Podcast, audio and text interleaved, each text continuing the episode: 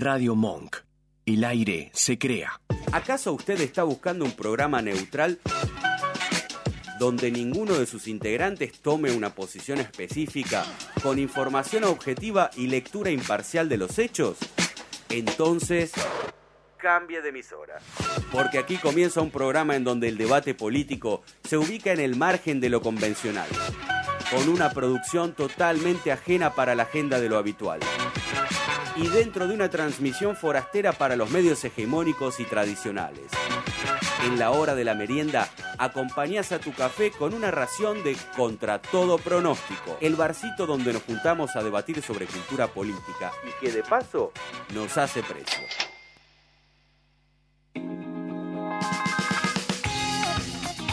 Bienvenido, bienvenida. Estás escuchando, sintonizando, atravesando, merendando a contra todo pronóstico. El único programa en donde la política de alguna forma para su transitar que nunca acaba y se sienta a tomar un café con vos hasta las 19. Soy su host, anfitrión, conductor Esteban Chiachi, encantado de saludarles, agradeciéndole a nuestra antecesora en los micrófonos aquí de nuestra nave madre en Monk, Lili Dávila. La queremos mucho con su cultural, deliciosamente cultural, remixados con los grandes tips, consejos para bucear en la cultura porteña, bonaerense. Bueno, no, no, no hay fronteras, no hay fronteras.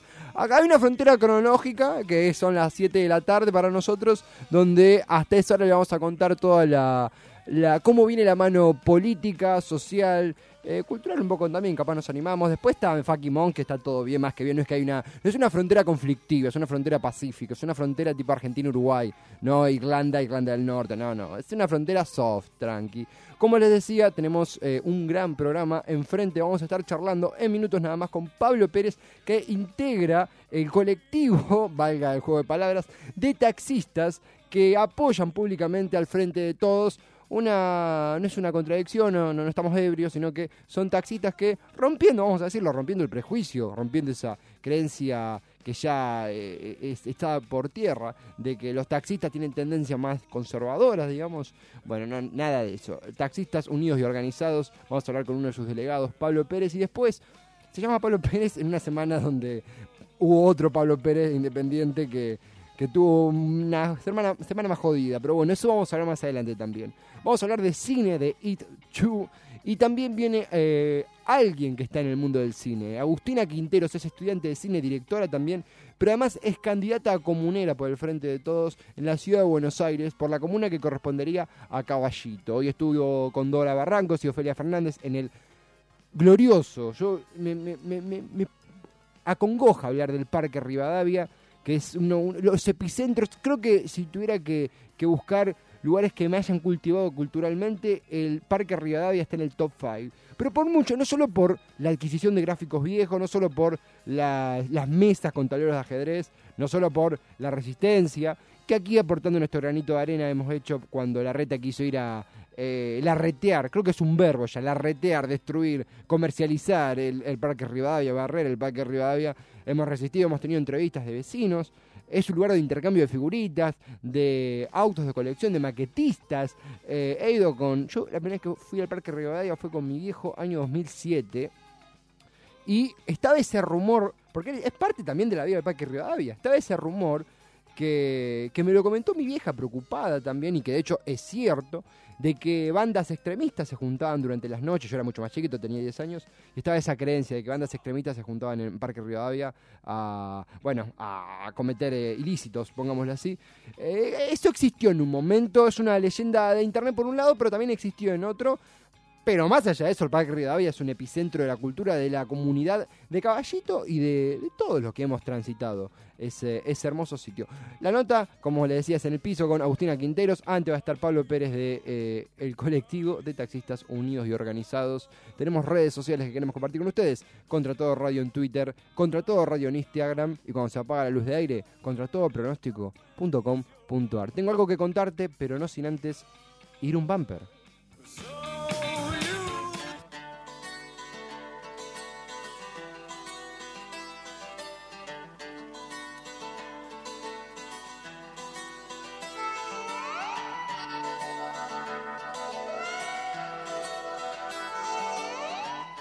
Por si están despabilándose todavía, insistimos de manera muy amistosa. Contra todo radio en Twitter, contra todo radio en Instagram y cuando se apaga la luz de aire, contra todo pronóstico.com.ar es el sitio donde colgamos todas nuestras columnas, nuestras notas, los programas enteros, programas anteriores, en fin.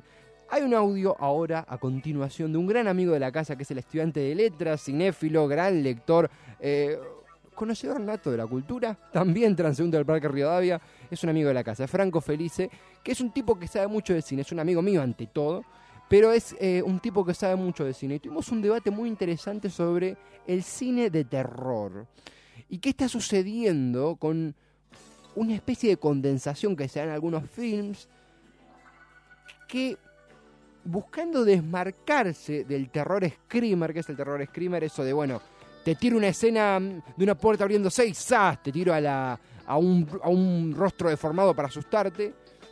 Buscan ponerse a esa corriente, eh, le hace actividad paranormal, con cierto terror entremezclado con humor. Y a veces eso genera un parachoques en el miedo que uno quiere sentir en una película de terror. Esto lo explica mi amigo Franco Felice en este audio a la salida de It 2, It 2, que ya está en cartelera. Eh, bueno, yo creo que la segunda parte de It funciona bien como adaptación de la novela, en ese sentido es muy lograda, pero creo que el principal problema que tiene es que cae mucho en el humor y en los chistes fáciles, en los llamados gags, los chistes cortos, bueno, eso es algo recurrente en la película, durante las dos horas y media casi que dura, cada vez que se está construyendo un momento de tensión o de cierta eh, cierto ambiente, digamos, aparece un chiste o una situación absurda que termina, bueno, eh, tirándola un poco abajo en ese sentido. Pero no deja de funcionar como película, es bastante interesante en varias escenas y está muy bien actuada. Amigos, amigas, gracias Franco Feliz ante todo. Ahora se viene una canción, un poco de rock nacional. Va a estar sonando, ya está eh, en, nuestra, en las puertas de la radio, un, una canción que habla ¿no? de situaciones inesperadas, que nos agarran, que nos sorprenden, bellas, ¿por qué no? Sin abrigo, flojitos de, de, expectativas, de parachoques emocionales ante lo sorpresivo, ante la, la, lo sorpresivo de la suerte, pongámosle. Cuando la suerte no abunda, más en este contexto. Singa Mulan, los abuelos de la nada. Disfrútenla. Tanto tiempo te esperé sentado aquí que ya el invierno me alcanzó sin gamulan. Será por eso que hoy estamos aquí, no hay nadie más que vos y yo. Será por eso que hoy estamos aquí, no hay nadie más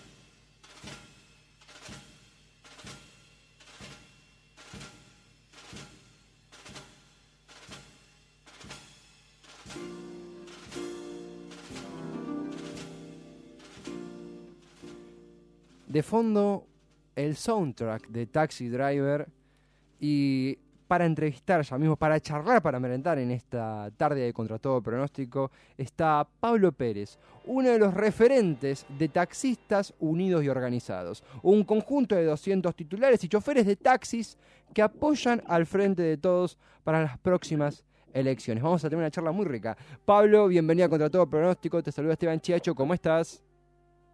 ¿Cómo te va, Esteban? Buenas tardes, ¿cómo andás? Todo bien, encantado aquí de saludarte, Pablo. Es, eh, si me permitís, como pasajero, como un espectador de, de las situaciones, vamos a decirlo, reconfortante saber que eh, está este palo, este movimiento. En tu opinión, ¿crees que es cierto que en el transporte público, en el mundo de los taxis, abundan quizás los taxistas más con conservadores, más línea de checoparo? Esto es mentira y, y es algo más equitativo. ¿Vos cómo lo sentís eso?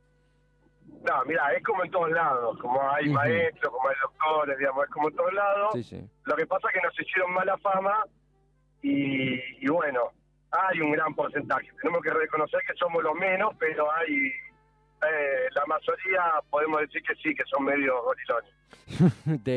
Tomamos la tomamos la estadística, pero también es real. Es cierto que es algo que se ve en todas las plantas eh, laborales, sociales. Al mismo tiempo, Pablo, eh, esta conformación de, del Frente Taxistas Unidos y Organizados tiene su semilla netamente en estas elecciones, es anterior, imagino que va a haber un- un- una antesala eh, más sindical o política, pero ¿cómo fue la conformación? ¿Cómo, cómo se da esa, esa unión entre taxistas de- del palo peronista a favor de FF? ¿Cómo fue la, esa charla, esa cocina? No, mirá, Taxistas Unidos Organizados es una agrupación que empezamos por allá a fines del 2015, cuando nos dimos cuenta que, bueno, que Mauricio Macri ya ganó y que se venía se venía la noche. Y ahí fue donde empezamos y decidimos con un grupo de amigos muy chiquititos empezar a, a militar, a militar en el terreno, digamos, cara a cara, digamos. Eh, nosotros decimos siempre que nuestros taxis no son nuestros taxis, son nuestras unidades básicas móviles. Wow. Y ahí empezamos con algunos con algunos volantitos, con algunas calcamonías, con ese, ese la calcamonía de SFK 2019 vuelve, y ahí empezamos a darle forma a todo esto y a juntarnos. Después con el desembarco de Uber, eh, muchos se dieron cuenta que lo que le decíamos era era verdad, digamos, que se venía la noche no solo para nuestro gremio, sino para el país. Eh, vivimos en una sociedad donde hay mucha sociedad, poca comunidad, donde en un sistema como este, yo diría capitalista, financiero, eh, estas empresas de precarización de trabajo como, como Uber, como Cabify, o Globo, o Rappi, vienen a hacer daño a un sistema, digamos. Eh, y ahí nos juntamos, nos empezamos a juntar y cada vez fuimos más. A medida que, que fuimos avanzando, empezamos a hacer más actividades.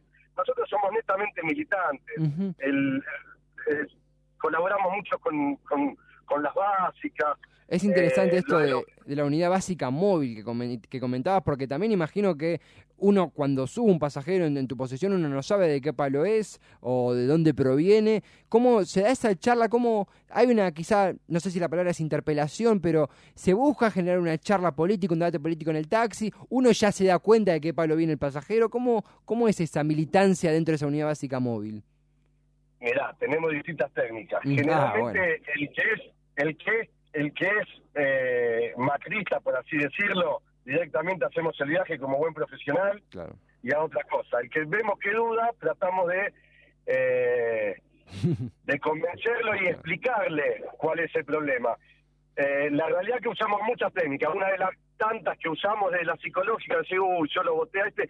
Pero todo eso pasaba en el 2017, 2018. Ahora está más tranquilo, digamos. Ahora hay- es como que hay un cambio de época, digamos. Eh, ya ser kirchnerista no es tan mala palabra, Sí, sí, sí. por así decirlo.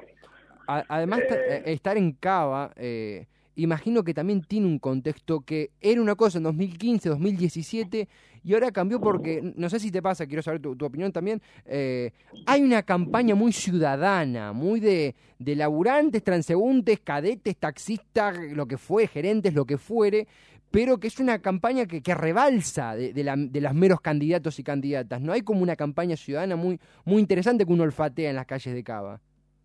Mirá, yo estoy convencido de que eh, eh, gracias a Néstor y Cristina y el bienestar que nos dieron estas dos personas, nosotros, eh, muchos militantes, habíamos creído que quizás ya estaba hecho el trabajo y que había cosas que no iban a cambiar. Y entonces, como se dice en la casa, nos dormimos un poco. Esto a nivel general lo digo. Eh, la creatividad de los militantes es impresionante. Y yo creo que nos vimos, y como lo dijo Cristina, no vienen por mí, sino vienen por, por ustedes, por nuestros derechos. Y lo comprendimos ese día, el, el 9 de diciembre del 2015, y nos pusimos a laburar. Cada uno desde su lugar empezó a, a- a tener más compromiso. Y, y- y la realidad es que está saliendo buenísimo. Tiran tema, hay matada en todos los parques, eh, los compañeros están activos y bueno, estamos defendiendo nuestros derechos. Te soy sincero, yo creo que eh, ya está dado un paso gigantesco, ahora nos falta la batalla cultural. La batalla cultural es en que haya conciencia de clase, donde nunca más un jubilado, un taxista, eh, un médico, una maestra vuelva a votar eh, eh, a esto, digamos, esto que hace tanto daño al país. Esa es la batalla que tenemos que dar, es la conciencia de clase, entender que si vos te levantás a las 6 de la mañana y terminas a las 8 de la noche, sos clase obrera, sos clase trabajadora, ni clase media, ni media baja, ni media alta, sos clase obrera, clase trabajadora. Y esa es la batalla que es la que tenemos que dar. Absolutamente, Pablo, completo, muy completo. Estamos charlando con Pablo Pérez, integrante del movimiento Taxistas Unidos y Organizados, eh, choferes de taxi, titulares también que apoyan a la Fórmula FF y al Frente de Todos en Capital y en las presidenciales. Eh, yo tengo que, ser sincero, no soy eh, porteño, soy de, de Avellaneda, pero estudio y trabajo en Capital, por ende me, me permito dar algunas opiniones, pero vas a saber analizarlo mucho mejor que yo, Pablo. Al mismo tiempo, en lo que fueron las campañas de Filmus, de Recalde, incluso en 2017, eh, esta campaña es, tremendamente diferente. A mí me pasa que veo una, el rol, una, ¿cómo decirlo? Eh, una sinergia entre, una simbiosis entre juventud, como puede ser Ofelia Fernández, y cuadros ya eh, grandes, como, como puede ser Pino Solanas, trascendiendo todo el rango cronológico. Eh, pero hay algo más que esa campaña ciudadana. Vos que me imagino que suben al taxi gente de todas las edades, desde chicos del colegio hasta jubilados y jubiladas, pasando por todo el arco. Eh, ¿Cómo ves esa percepción? Se habla más de política, quizá el, el, el que no es del palo esquiva el tema, pero ¿cómo ves el ambiente social, la evolución del ambiente social desde el taxi? ¿Cómo se olfatea? ¿Cómo se vivió estos años? No, estos años, evidentemente, tengo una frase que dice, la heladera no miente Sí. y la gente entiende que todo esto tiene que ser una decisión política y el malestar que tenemos son por decisiones políticas, económicas y sociales totalmente cerradas. La realidad es que la gente quiere, ahora sí quiere un cambio, pero no un cambio como el que dijo Vidal, cambiamos futuro, futuro por pasado, sino volver a tener el futuro que teníamos con un proyecto nacional y popular. Y la gente eh, lo entendió, yo creo que, te soy sincero, desde un adolescente que va a votar por primera vez hasta una abuela eh, o un abuelo, eh, están convencidos y están activos. Estamos activos, nos devolvieron... eh, tenemos una dirigente, una conductora como Cristina, que hizo una movida excepcional y nos devolvió la esperanza, no a un pueblo, sino vos tenés que pensar que esto es a nivel territorial, si querés. Eh, las cosas que están pasando no las tenemos que mirar solamente que pasan en Argentina. Si vos te, da- si vos te abrís un poquito, esto fue un plan y es un plan. Eh, no es casualidad que esté Macri y Bolsonaro, digamos. Hay cosas que, que vienen de arriba y creo que desde una pyme, desde un empresario, desde un taxista, desde un jubilado, todos entendimos que el camino es otro, viejo. Y el camino era el que teníamos. El, sí, con errores, eh, había cosas que solucionar, eh, pero no esto, viejo. Lo que se está viviendo hoy, hambre, los pibes no pueden tomar leche, no llegamos a fin de mes, nada alcanza, no hay precio de nada. Eh, la gente lo entendió y sí, hay más política que nunca hoy por hoy. Y Pablo, al mismo tiempo se ha dado la introducción de nuevas formas de, de- trabajo fuertemente denunciadas por precarización, caso Rappi, caso Globo. Eh, y caso también la Escuela del Futuro, que son diferentes eh, facetas del arretismo para garantizar mano de obra barata. Eh, puntualmente en la rama de transportes estuvo ese, pongámosles debate, pongámosle esa, esa situación con Uber y Cabify, que sponsoró el gobierno de la ciudad, lo cual llevó una fuerte resistencia de todos los taxistas. ¿Cómo te imaginas eh, los próximos años en esa situación? ¿Crees que puede haber una convivencia? No, la, la, eh, la es completamente de rechazo. Eh, ¿Cómo te imaginas, cómo sentís de tu palo que va a evolucionar esa situación puntual eh, en ese ámbito? Mirá, desde Taxistas Unidos y Organizados, nosotros eh, al chofer, lo voy a aclarar porque a veces se confunde. Sí, sí. Desde, desde nuestra organización, el, la persona que hace Uber o Cabify eh, es una víctima más de este sistema, ¿me entendés? Si esa persona tiene que tiene su trabajo y tiene que ocupar cinco horitas más para poder hacer un poquito más de plata, eh, es una víctima también de este sistema. Yo estoy convencido que con los taxis que hay, la demanda está satisfecha. No es necesario tener otro medio de transporte que sea igual que el taxi sin, sin la reglamentación del taxi. Eh, vos tenés que, yo te voy a dar unos datos ahora para que vos los tengas. Vos pensás que eh, de un universo de 38.600 licencias que hay en Capital Federal de taxis, solamente están funcionando 22.000 taxis. Quiere decir que hay 18.000 puestos de trabajo que están parados. ¿Y por qué están parados? Te lo voy a explicar. Están parados porque hay 70.000 Uber en la Capital Federal. 70.000. Entonces, lo que nosotros decimos es, con un contexto de una situación económica, donde el kiosquito no cierre, donde la fábrica no cierre, toda la gente que está haciendo Uber va a mutar de vuelta a sus trabajos de orígenes, ¿me entendés? Porque ese tipo no es que quiere hacer eso, lo hace porque tiene, tiene la necesidad de comer. Cuando ese, esa gente se usa, va a quedar un restito. Ese restito, hay 18.000 puestos de trabajo con jubilación, cargas sociales, eh, vacaciones, eh, eh, un montón de situaciones de un trabajo como la gente, como es la de ser taxista, ser un profesional, que pueden mutar ahí. O sea que la solución está. Hay 18.000 puestos de trabajo que están parados. ¿Y por qué están parados? Porque a los choferes se les hace muy caro pagar un alquiler. ¿Por qué? Porque un alquiler de un taxi puede salir 1.400 pesos. Pero te alquilan un Uber para hacer el mismo trabajo por 1.000, ¿me entendés? Y esos 400 pesos por día, que hoy se los lleva el tipo en el bolsillo, hoy, eh, les es más barato y le rinde más. Pero el tipo no tiene jubilación, no tiene obra social, no tiene vacaciones, no tiene nada, ¿me entendés? Sí, sí, sí, no. Tiene, eh, no tiene obra social para el hijo. Entonces, cuando puedan mutar, y, la, y yo creo que Uber, cuando se le ponga, Uber no es legal en ninguna parte, en ninguna parte del mundo es legal. Sí es legal en algunas ciudades, en esas ciudades donde negocian, donde negocian alguna cosa, pero cuando lo encierran, le quieren poner una ley, le quieren poner algún, eh, algún alguna reglamentación, Uber se va como se fue de Barcelona, como se fue de París, como se fue de Berlín. Hay, hay un montón de lugares donde Uber no funciona porque le dicen, no, viejo, tenés que pagar. Si no pagás, los tipos se van porque no le es negocio y se van. Y en un contexto de un país nacional y popular, una, una empresa extranjera no tiene nada que hacer porque no se puede no se puede llevar los dólares para afuera. Y si no se puede llevar los dólares para afuera, se le termina el negocio. O sea que, obviamente, ni Lames ni Alberto va a poder sacar eh, a Uber eh, de un día para el otro. No lo queremos, tampoco esa gente puede quedar sin trabajo, ¿me entendés? Sin llevar la comida a la casa. Pero yo creo que de acá a un tiempo, cuando las cosas mejoren, Uber va a ser una historia y los taxistas tenemos que estar más unidos y más organizados para que no vuelvan en algún otro momento. Completísimo, muy completo Pablo. En esta charla con Pablo Pérez, integrante del movimiento Taxistas Unidos y Organizados, taxistas, titulares, choferes que apoyan a FF y al frente de todos. Pablo, de verdad, gracias por tu tiempo. Un abrazo a todos los eh, muchachos y muchachas también, ¿por qué no?, que componen el movimiento. Y será hasta la próxima. De verdad, gracias por tu tiempo. Dale, te quiero decir tres cositas Por nada más favor. que son cortitas. Sí, sí.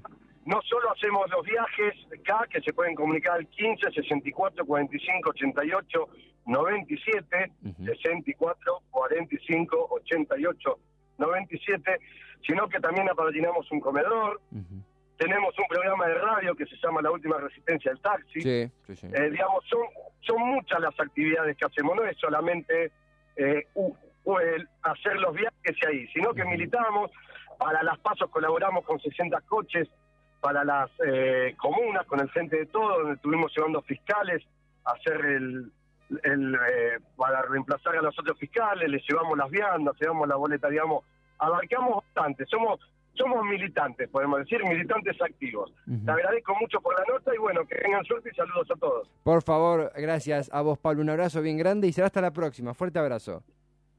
Dale, gracias Esteban, chau. Hasta pronto, Pablo Pérez, integrante de Taxistas y Unidos y Organizados, a quien ya como a enlace, número, contacto que ya compartimos en nuestro Twitter, en nuestro Instagram, contra todo radio. Right now, right now, ¿por qué out?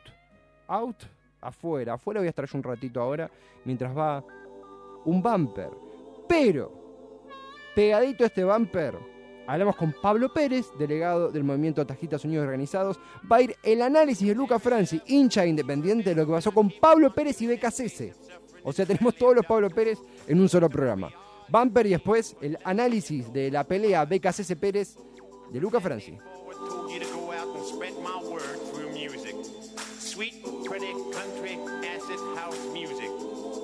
that day, Larry, you not only joined my church, embraced my whole philosophy, my whole way of life. Because remember, little man, don't you go to Goa. I believe I'm gonna shut down the chakra, shift Shiva off of my shell. I take down my tie dyes, my Tibetan bells. I cool down my karma with a, a kind of OPT. Ain't no call for castaneда in my frontline library. I. Ain't gonna go. I ain't gonna go.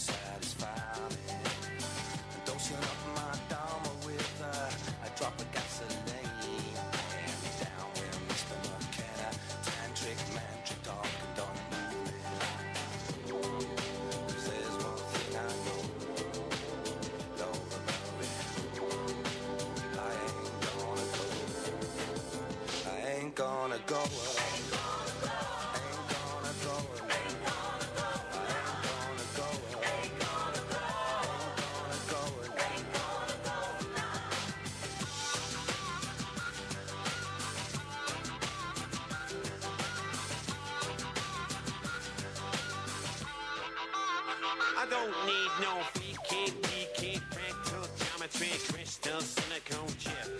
I ain't walking long ley lines, reading no high time. Put me on another bad trip. Oh well, Timothy. Contra todo pronóstico, Esteban Chiacho eh, aquí en este lado de la pecera y atrás Nacho Monk en los controles, enlazándonos con nuestros invitados y haciendo posible esta fiesta. Nacho, hay que pagar la fiesta. besito a Pablo Pérez. ¿Cómo, cómo? Un besito a Pablo Pérez. ¿Extraña Boca a Pablo Pérez? No, no, no, no. No lo Yo creo que extraña. la respuesta es no, pero aguante Pablo Pérez. Pa' un no precio... sé si me explico. Es como. Sí, sí. ¿Extrañas a, Clu- a Grupo Biesa? No, no extraño a Cru- a Grupo Biesa en Boca, pero aguante Grupo Biesa. Es un buen jugador, tiene carácter fuerte. Eh, para mí, estaba para un semestre más en Boca, ¿eh? ¿Este Boca no le vendría bien un Pablo Pérez? No. ¿Quién está en el lugar de Pablo Pérez? ¿El Tano? No. Sí, El- poner, sí, Marcone, poner ahí, pero es otro juego. Es un juego más retrasado. Nos van a de Rossi y le damos a Pablo Pérez. Déjame que lo piense. Eh, Viste que, que de Rossi. nah, es un jugadorazo de Rossi. No, no, tampoco. eh, en, en 20 partidos va a ser imparable. Falso. Eh, el análisis de Luca Franci respecto. eh, amigo de la casa, eh, periodista aficionado, hincha independiente, respecto al conflicto Pablo Pérez BKCS. A ver qué dijo. ¿Qué tal? Soy Luca y yo lo que opino del caso entre Pablo Pérez eh, y Becasese es que yo, si soy DT, también hubiese hecho lo mismo. ¿no? Bien. Vos no podés tener a alguien No. eh, que sea muy conflictivo en el grupo. No, no, no puedes permitir esas cuestiones No, no porque si no se rompe la armonía y después queda uno deslegitimado. Entonces me parece perfecta la decisión que tomó Becasés. Comentarios bajándose del bondi, esta sección que tenemos aquí en Contra Todo Pronóstico. Ahora, sálvenme, salva pantallas. Me conecto en Contra Todo Pronóstico. plan, una fiesta que se va. Yo me muevo para ver si estás. Y digo no para bailar, si me invitan los demás. Yo me muevo para que me veas. Si estás me conecto, si no estás me desconecto. Si estás me conecto, si no estás me desconecto. Si estás me conecto, y si no estás me desconecto. Si estás me conecto.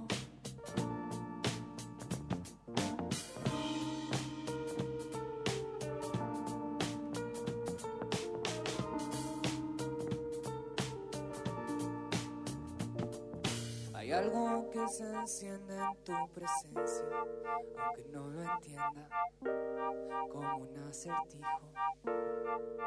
Y de pronto todos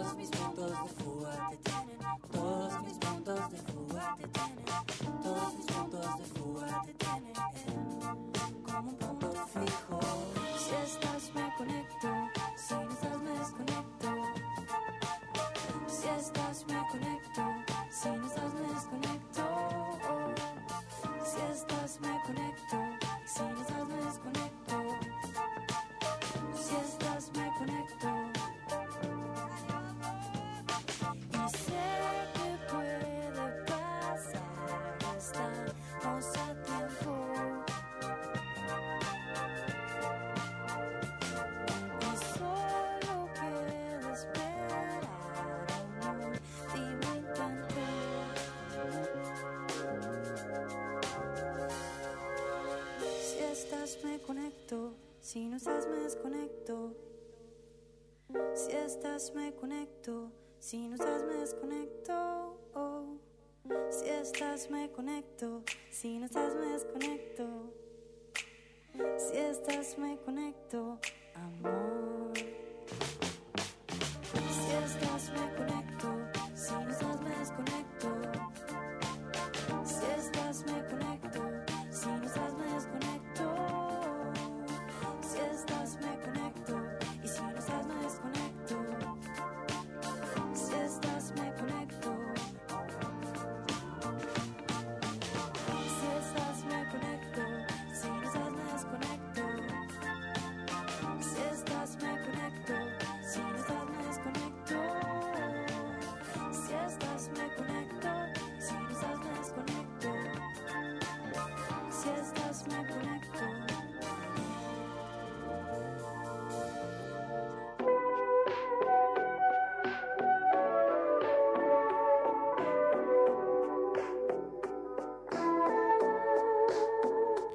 Como siempre les decimos, Contra Todo Radio en Twitter, Contra Todo Radio en Instagram.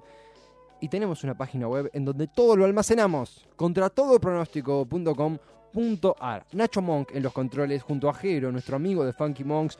En minutos, en instantes, Agustina Quinteros, com- candidata o comunera por eh, lo que es, el, si no mal tengo aquí el dato, es la Comuna 6, quería verificarlo, que correspondería a lo que es Caballito y estuvo en un acto de campaña, en una charla junto a vecinos y vecinas, a la par de Ofelia Fernández, Dora Barrancos y otras militantes. También es directora de cine. Hay mucho que charlar con Agustina Quinteros. Entonces, yo soy Esteban Checho. Ahora un pequeño corte comercial y después más noticias. Radio Monk. El aire se crea. Arte, ciencia, delirio. ¿Dónde está escrito que no son fragmentos de un todo? Escuchá esta kermés cultural y descubrí que son parte de un mismo paisaje. Patéticos viajantes. Lunes de 21 a 22. En Radio Monk.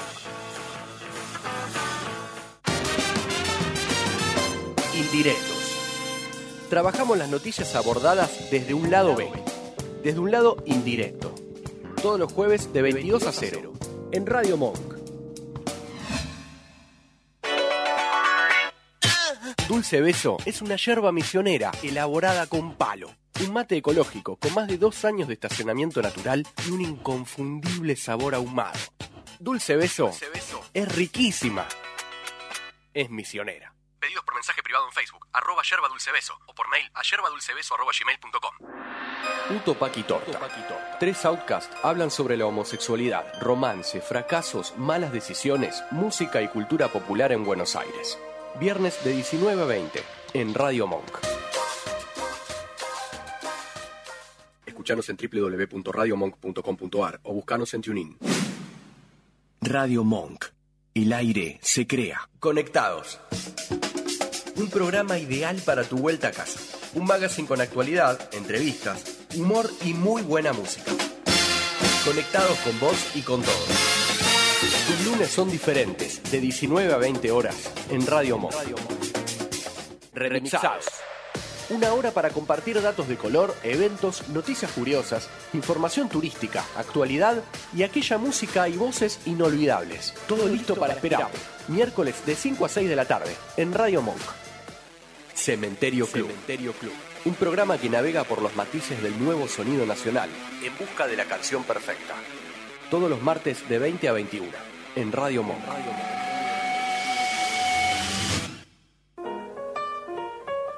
Momento Monk. A la creatividad no le importa en absoluto los resultados. Hacé como Telonius. Escucha Monk. Todos los sábados de 19 a 20, un poquito de todo y mucho de nada, con la variopinta, en Radio Monk. Humor, arte, cultura y temas de actualidad. Somos el beso de Judas de Domínguez. Sumate a presenciar su inminente caída. La caída de Domínguez. Domingos de 23 a 1, en Radio Monk. Escuchanos en www.radiomonk.com.ar o buscanos en TuneIn.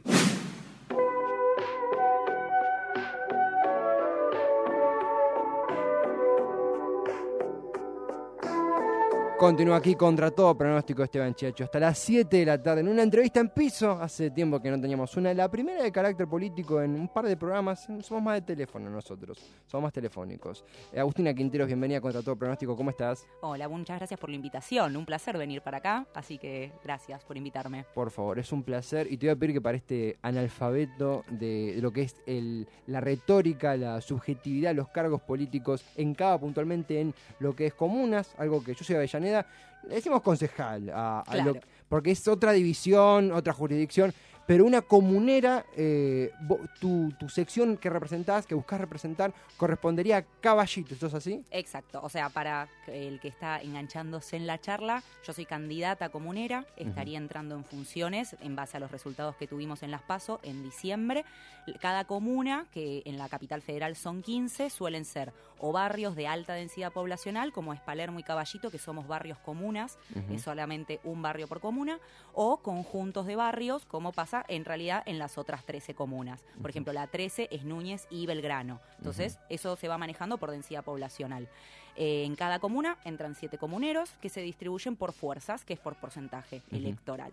Los comuneros lo que hacemos es algo medio raro, intermedio para los que no son de Capital Federal, entre lo que sería el concejal y el intendente, porque tomamos todo lo que son funciones municipales. Claro. O sea, mantenimiento de espacios verdes, mantenimiento de veredas, reclamo por arreglo de veredas. Más proximidad con el vecino, vecina, imagino que también. Exactamente, la idea es eso, como somos personas que vivimos en el territorio específico donde trabajamos, somos el primer punto de contacto para cualquier reclamo, para cualquier gestión, ya sea para algo que es de resolución comunal, como algo que hay que elevar para otra dependencia, articularlo, o en algunos casos se plantean proyectos o actividades territoriales que hay que articular con la legislatura, por ejemplo. Ese es el trabajo del comunero, ser el nexo entre los ciudadanos y ciudadanas del territorio que corresponda y el resto del sector ejecutivo. Y hoy justamente en torno a la comuna que buscas representar, es el término representar, por la cual sos candidata, estuviste en una actividad en Parque Rivadavia. Parque Rivadavia que eh, me imagino, me imagino para la gente de Caballito sé que significa mucho, pero para los que no somos allí también, Parque Rivadavia que una actividad junto a Felia Fernández, Dora Barrancos y otros y otras militantes. Dora Barrancos, sí. Dora Barrancos, exacto. Eh, hoy por la tarde. También fue un bastión de resistencia contra el avance larretista, que fue es lindo resistir militar, difundir, pero también fue muy, fue muy preocupante. Recuerdo días de angustia por, por porque iban a larretizar el Parque Rivadavia, que es un lugar tan especial y tan cultural. ¿Cómo fue de tus zapatos vivirlo? Que Exacto, me bueno. imagino que es más fuerte. Y el Parque Rivadavia es uno de los dos parques más grandes que tiene la comuna, el otro es el Parque Centenario, por supuesto, eh, y son los dos parques donde se suelen concentrar todo este tipo de actividades, de charlas, de reuniones, de eventos. Eh, en este caso, es una comuna que no, no sé, es muy fan, caballito, al frente de todos, así que, pero bueno, tuvimos una elección también muy histórica, o sea, logramos mucha representación en la comuna. Lo que pasó el, el año pasado en el Parque Rivadavia es que Parque Rivadavia tiene una de las ferias más antiguas Sí. de Capital Federal, que Sí, es la sí. Feria de Libros, que está sobre lo que se le dice Pasaje Beauchef, que es el contacto con el Normal 4, que es una escuela histórica hermosa que hay ahí. Ese pasaje querían hacerlo calle, o sea, abrir una calle en medio del parque. Eh, ante lo cual se obligó a todos los puesteros a moverse sobre Avenida Rivadavia, quienes han pasado por la zona, capaz eh, a fin del año pasado lo vieron, que ibas por Avenida Rivadavia y de golpe todos los puestos de libros estaban colocados en, el par- en la parte frontal del parque. En un lugar despro- desproporcional para todos los, los que hay laburando allí. Exactamente. Primero se quería que se reduzca a la mitad los puestos que había. Hay 100 puestos de libros, se quería que se reduzca a 50.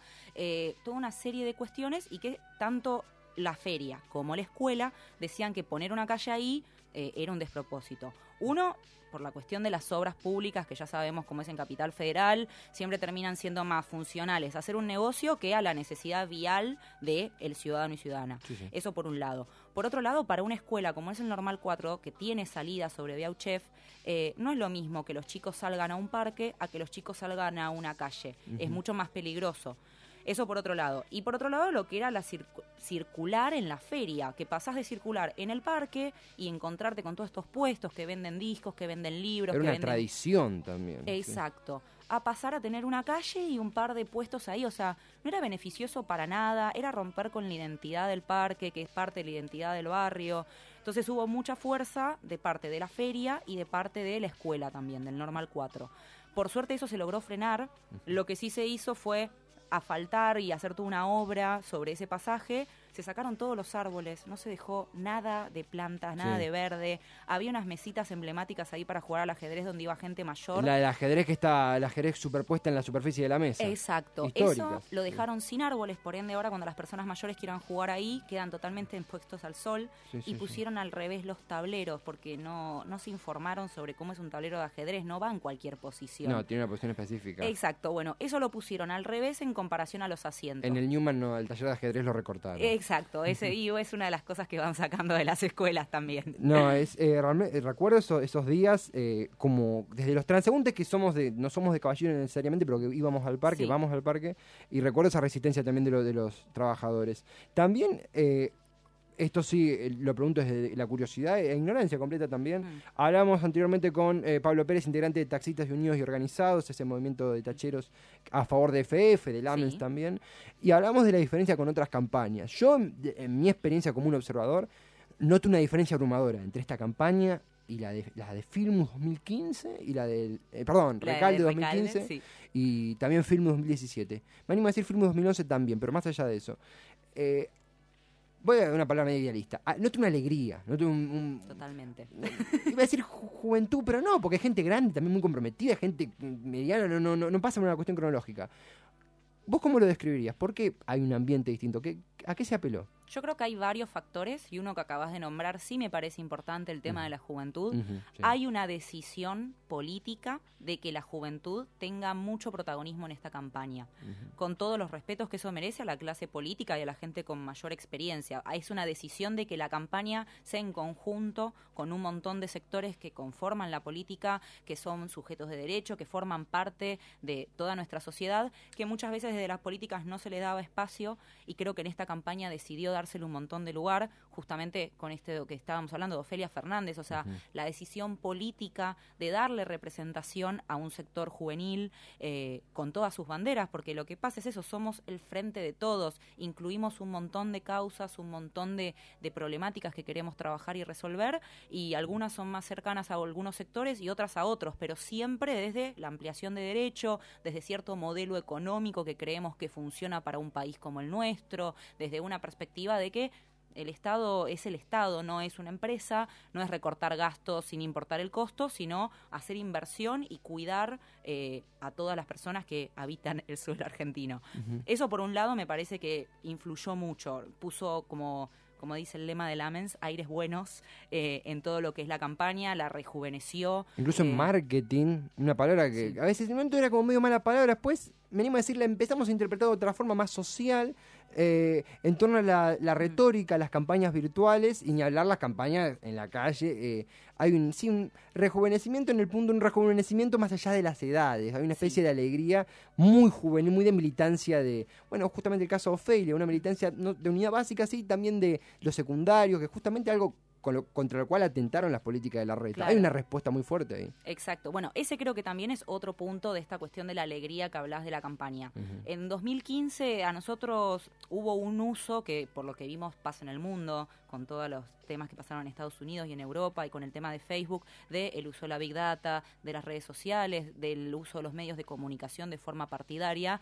Y en 2015 creo que a nosotros como fuerza política nos pasó que fue decir al margen de si estamos actualizados o desactualizados, es una herramienta con, también con la cual ideológicamente no coincidimos, ¿no? Ujú, sí, sí. Eh, y creo que en esta campaña lo que hubo fue entender que es un híbrido. Las redes sociales no son el enemigo. Usar información segmentada no es un enemigo. Es una herramienta que si se usa con una intención verdadera, con un mensaje real, es amplificar el discurso. ¿Qué significa? ¿Meternos a leer los mensajes privados de la gente? No, por supuesto que no. Eso es romper intimidad. Pero sí comprender que si voy a subir un anuncio a Facebook y voy a hablar de una temática que le interesa a la juventud y la promoción segmento el público, voy a tener un mayor alcance. Y creo que nos amigamos con eso, con entender que es una herramienta, sin bajar ninguna bandera. Nosotros creemos en un montón de cuestiones, tenemos la ideología que tenemos, tenemos las banderas que tenemos, las propuestas que tenemos, tenemos un montón de candidatos diversos y lo que queremos es comunicarlos de la mejor manera posible. Y creo que ahí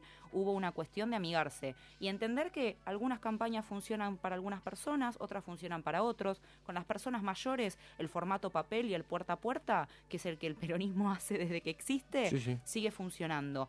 Las personas mayores se sienten más cómodas con ese formato, tal vez. No todas, obviamente, hay excepciones. Ah, hay un ayornamiento también, sí, sí, hay, hay como una reciprocidad de aprendizajes también. Exacto. Que en un momento había como una especie como de, de- de dogma, si se quiere, peronista, Mm. que en el buen sentido se fue desagregando y ayornando a los tiempos que... Es que usar todo con quien Sí, sí. corresponda. A la persona que necesita una actividad en una unidad básica y debatir una ley y demás, hay que estar ahí y, apor- y aportar formación, aportar conocimiento. Y al que tiene ganas de algo más relajado, de enterarse qué pasa en su ciudad, pero le interesan más otros temas, entender que no está mal, que es un votante igual, que es un ciudadano, que tiene derechos, que tiene intereses, y tal vez a esa persona le llegamos más desde las redes sociales, desde algo como una puerta a, si querés enterarte más, vení, si solamente querés enterarte de las cosas de los titulares como para no estar desactualizados, está bien, como dejar de decir nosotros somos la verdad, nosotros sabemos lo que todos quieren, que creo que no sirve con nadie. Hay una horizontalidad también en, ese posicionamiento. Hay una campaña eh, tremendamente social. También lo, lo linkeo.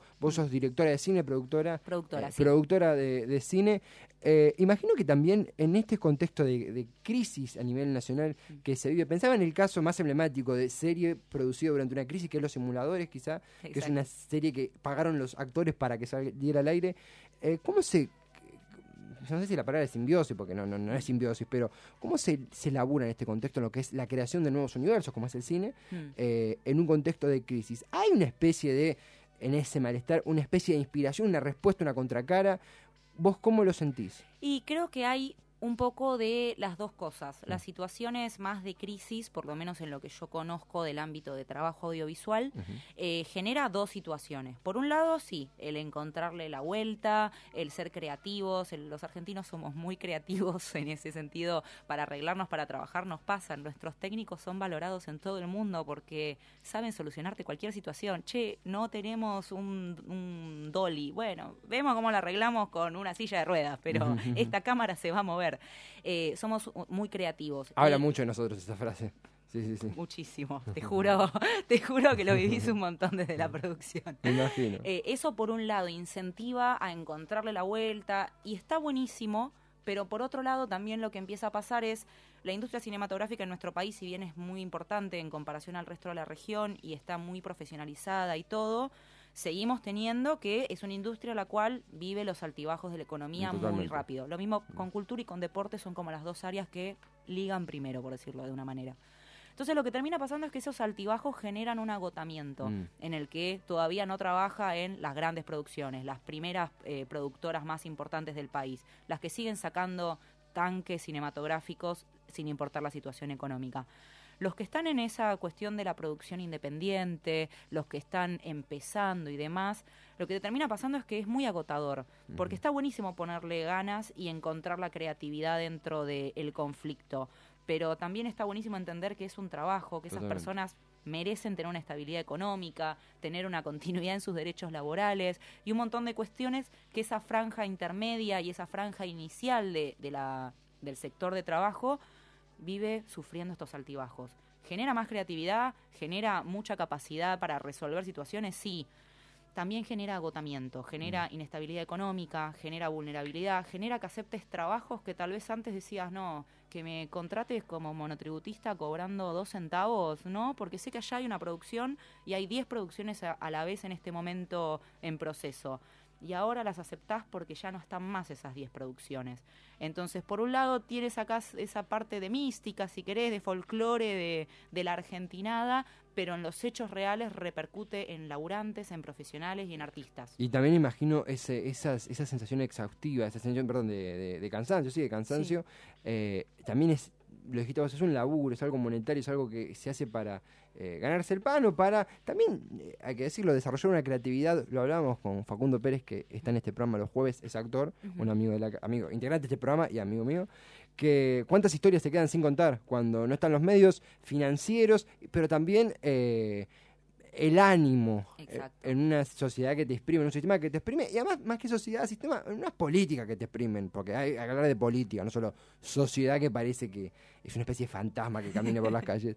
Al mismo tiempo, eh, comenzando a cerrar, Agustina, hay una expectativa muy grande y también es realista. Se- a- no escucha cierto realismo en torno a que la reta tiene ciertos números, que Lamens apela un balotaje, que puede pasar cualquier cosa, pero que esto es algo también irreversible al mismo tiempo. Eh, alguna semilla, si se quiere. Exacto. Pero vos, ¿cómo lo vivís ese, ese De- futuro? De eso creo que es también un poquito volver a lo que comentabas de esta frescura de la campaña. Creo que esto sucede porque como fuerza al frente de todos hizo una lectura de una situación electoral que pasó en 2015, una proyección de lo que sucedió coyunturalmente con la economía en estos cuatro años y también decidió escuchar un montón de cuestiones que se presentaron como conflictos hacia la fuerza y ampliar. O sea, es eso, se han unido un montón de candidatos que tal vez antes estaban más distanciados, candidatos que tal vez no eran tanto nuestro perfil. ¿Cuánta gente nos ha venido a decir, pero Lamens es un empresario privado? Sí, nuestra sociedad está compuesta por empresarios privados Mm. que generan un enorme porcentaje de trabajo en nuestro país.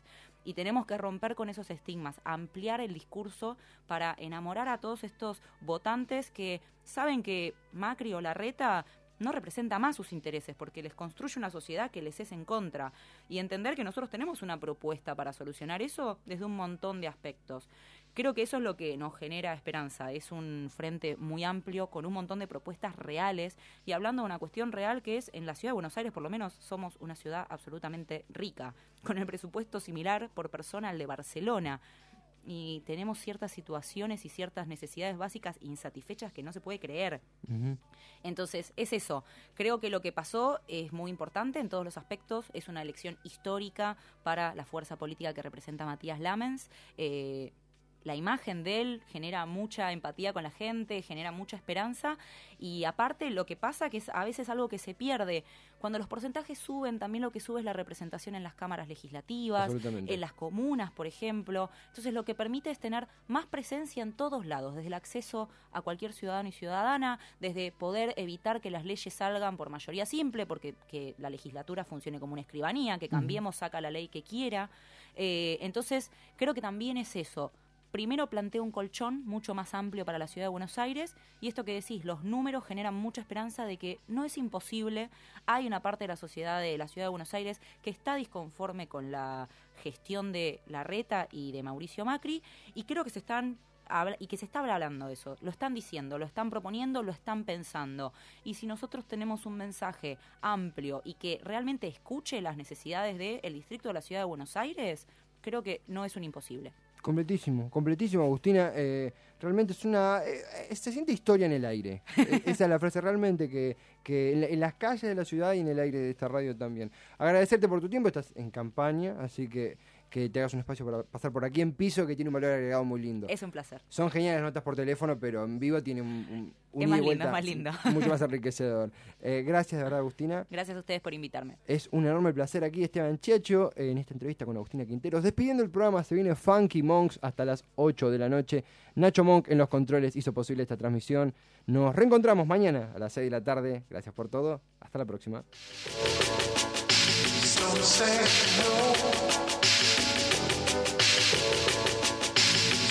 Say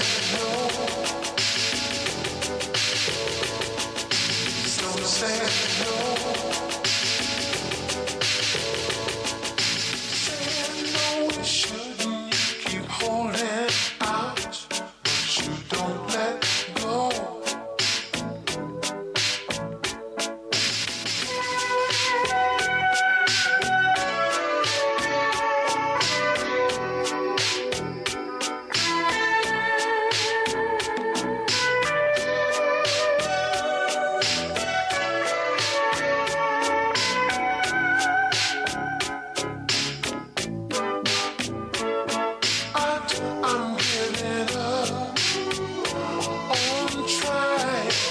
Radio Monk. El aire se crea.